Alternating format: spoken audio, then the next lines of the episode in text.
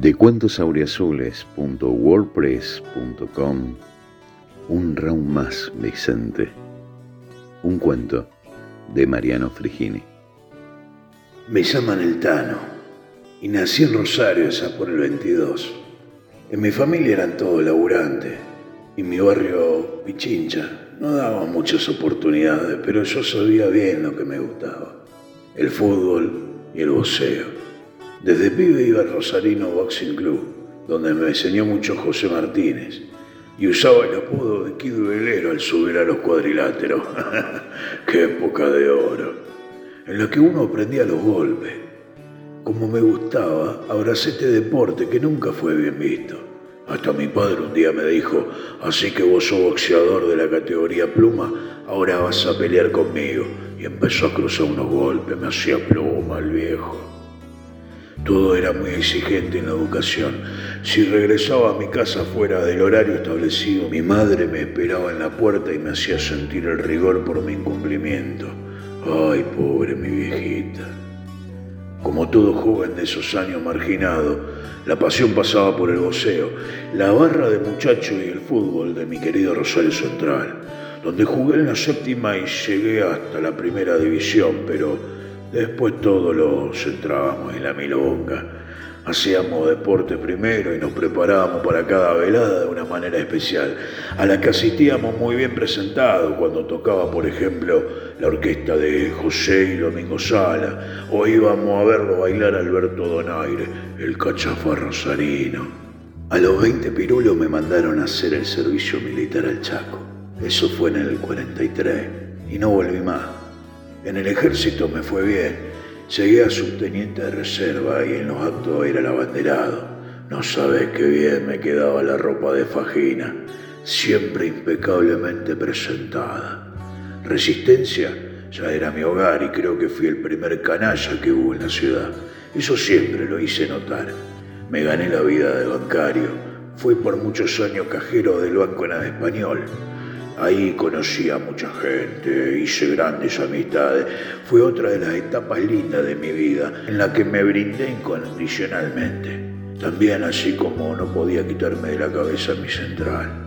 Cuando el cuerpo me lo permitía, me ponía los guantes y descargaba golpes en la bolsa para despuntar el vicio y no perder la costumbre. Tanto quise el boxeo que a mediados de los 50 fui entrenador del equipo chaqueño de boxeo y volqué mis humildes reconocimientos en la Comisión Municipal de Resistencia, además de ser árbitro en noches memorables, ¿no?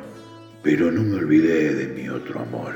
Como hincha incondicional de Rosario Central, la vez que me tocó festejar un título nunca falté a la cita. Y no solo me ponía la camiseta, además portaba bastón y galera.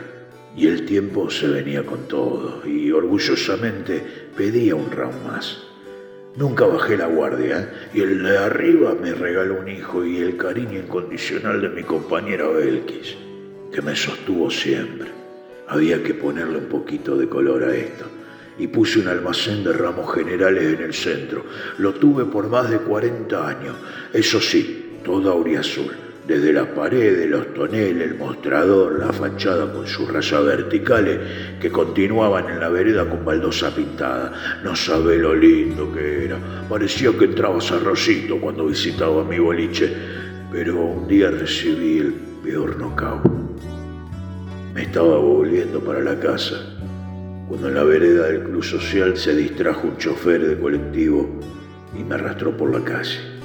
Se terminó la pelea, Vicente. Un mes estuve internado en terapia intensiva y lentamente recuperé los movimientos del cuerpo con el correr de los meses.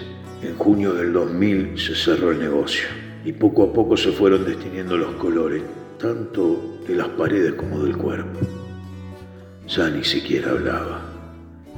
Tal vez era el precio que tenía que pagar por tanta felicidad que dieron los años, pero preferí guardarme la bronca y casarme hasta una nueva alegría. Y llegó de manera escandalosa.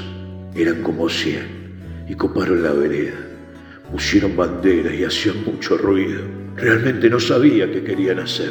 Yo en la silla de ruedas le asentí con la cabeza diciéndole que sí, Me dijeron que son de la filial de Central Puma Rodríguez. Me querían conocer y homenajearme por ser el primer canazo del Chaco.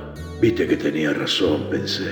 Ya con 92 peleas encima, estas cosas o te matan o te emocionan. Estos pibes estuvieron todo el día restaurándome la fachada de casa. Volvieron los colores, carajo. Me pintaron un gran escudo de central en una de las paredes, sobre el monumento a la bandera descascarado, y el hincha de central que hizo el negro Fontana Rosa en la otra. Se me piantaron unas lágrimas. Me dejé llevar por ella. No solo volví a hablar, le conté un poco de mi historia y me permití ser feliz hasta que toque la campana y me vaya.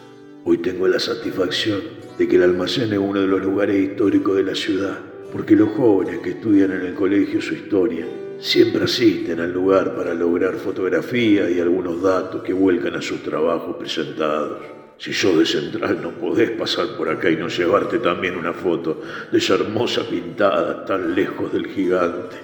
En el 2015 me tiraron la toalla y estoy orgulloso de cómo luché.